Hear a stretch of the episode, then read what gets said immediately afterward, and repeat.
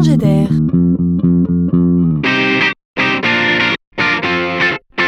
C'est la chronique de Laurent Collen. Innover, ce n'est pas forcément et systématiquement inventer. On peut aussi être simplement malin comme par exemple observer des pratiques sur un secteur d'activité et décider de les implanter sur un autre. Ce n'est pas fondamentalement nouveau, car déjà vu, mais il n'empêche que c'est innovant. Installer une laverie dans un magasin de vêtements, installer un espace de coworking dans des points de vente, transformer les clients en démonstrateurs de produits. Toutes les combinaisons sont bonnes pour créer des ruptures, faire exploser les codes, attirer l'attention. Eh bien, cette fois-ci, c'est au tour de l'Europe de donner une nouvelle impulsion. Et c'est le monde commerçant qui est concerné.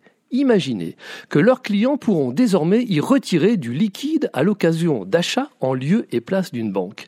L'Europe invente le cashback. Alors que certains commerçants en étaient encore restés au phénomène Ah non, je suis désolé monsieur, on n'accepte pas la carte en dessous de 10 euros. Ah ben oui monsieur, il va falloir retirer de l'argent. Il se trouve qu'ils pourront désormais devenir d'une certaine manière des distributeurs automatiques de billets.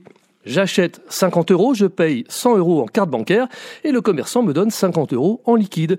Une pratique déjà bien connue au Royaume-Uni et en Allemagne. Et c'est donc au tour des commerçants de voler les banquiers. Enfin, je veux dire ici, juste un petit bout de leur métier.